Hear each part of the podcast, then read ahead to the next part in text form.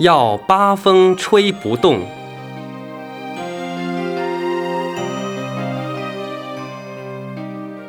如何在生活中保持如如不动？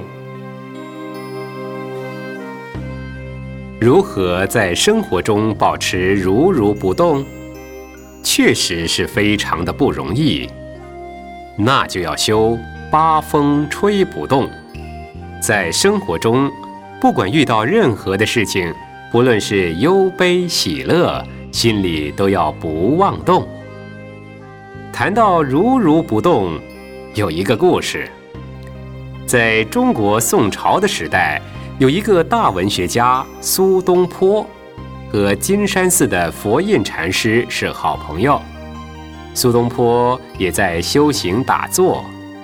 有一天，他在打坐时，忽然悟到了一个境界，就写下一首诗：“稽首天中天。”毫光照大千，八风吹不动，端坐紫金莲。苏东坡很高兴，就差人送去给佛印禅师看。佛印禅师看了这四句偈，已经知道东坡是怎么回事儿，于是，在信封后面批了两个字：“放屁”，交给来人带回去。苏东坡以为佛印禅师与他是好朋友，看了他的诗一定会赞叹几句，没想到竟然这样批答，因此心想要找禅师理论一番，就过江到了金山寺，找佛印禅师。到了金山寺，去到佛印禅师禅房一看，佛印禅师。把房门关起来，锁在里面。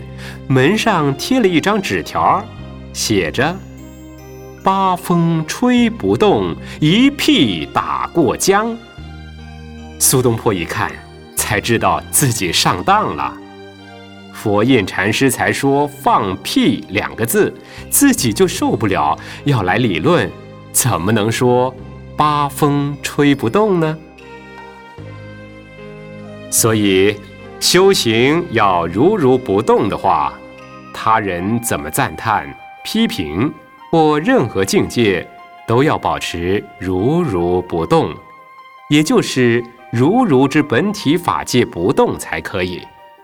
如果你修行还要他人赞叹，已经就是动了，还要别人怎么给你肯定呢？那是不行的。